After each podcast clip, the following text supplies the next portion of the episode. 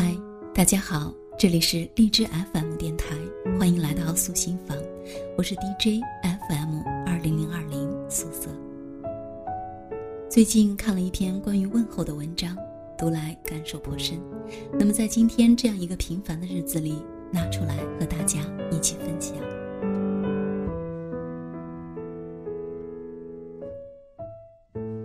思睿是个传教士，作为犹太人。在那个战乱纷飞的年代，其命运可想而知的悲惨。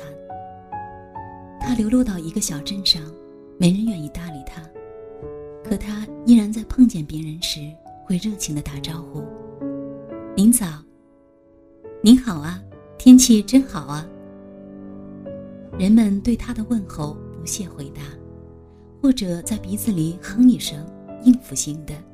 可是思睿不在乎这些。依然在每天给每个人报以亲切的问候，真诚的态度感动了大家。小镇上的人们渐渐地被他的这种问候打动了，接受了他的问候，并对他报以微笑。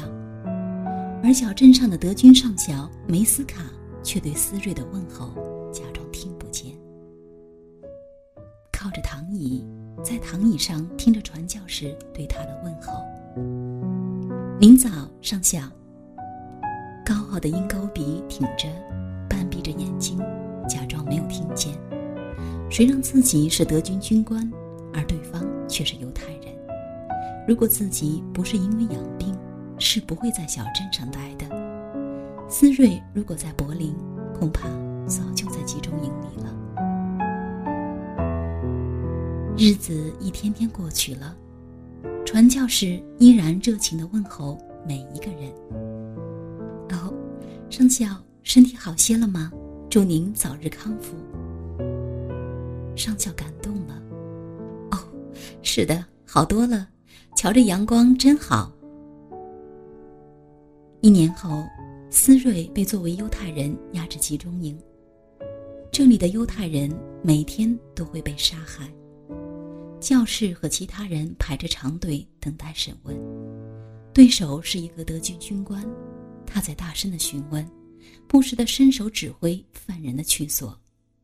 左边是枪毙，右边则是无罪，而大多数人被指向了左边。思睿胆战心惊的走到了生死的边缘，走到了前边，他看到了一张似曾相识的脸。还是那样的冷酷，和所有的德军军官一样。可是，一双蓝眼睛，高傲的银钩鼻，告诉他，这个人是梅斯卡。由于习惯使然，思睿竟问候了一句：“您好啊，上校，身体还好吧？”而上校因为一个旧时的问候，缓不过神来，回忆了许久，认出了传教士。这个天天问候自己的人，许久，他半抬的左手缓缓地垂了下来，接着他毅然举起右手。右边，教室思睿不知道自己是如何走到右边的，只听见耳边接连响起：“右边，右边。”更多的人开始走向右边，走向生的希望。仅仅是因为一声问候，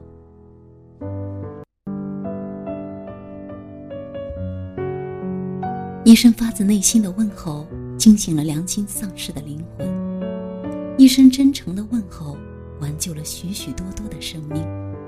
这是爱的奇迹，是温暖的行动感化了冰冷的心。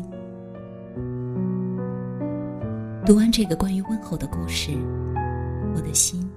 久久不能平静。多么可贵的问候呀！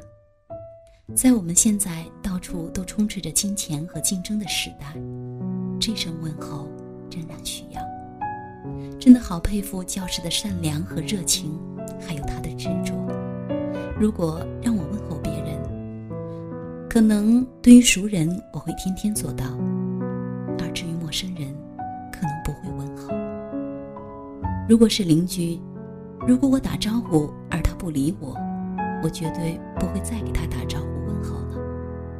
因为被人拒绝的滋味很不好受，更何况还要天天问候，我肯定做不到。不由在心里暗暗的佩服教师的坚韧。他的这声轻声的问候和许多生命连在一起的时候，这声问候的伟大，真的是太令人震撼了。因为发自内心的问候，没有利益的因素在其中，而纯纯的问候，蕴含着多少意义在里面呢？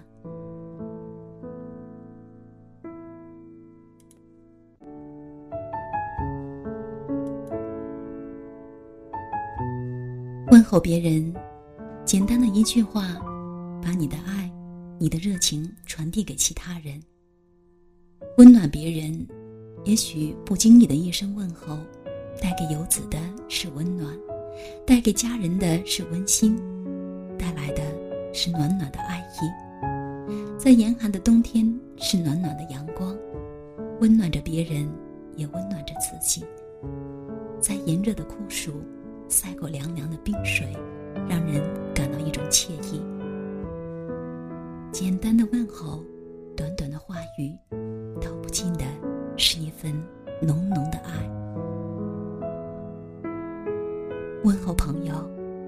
即使天涯若比邻，那声问候也能划破天空，来到彼此的心中。问候家人，那份浓浓的情，蕴含着你的深深祝福。问候吧，朋友，从今天开始，问候你身边的每一个人，每一个。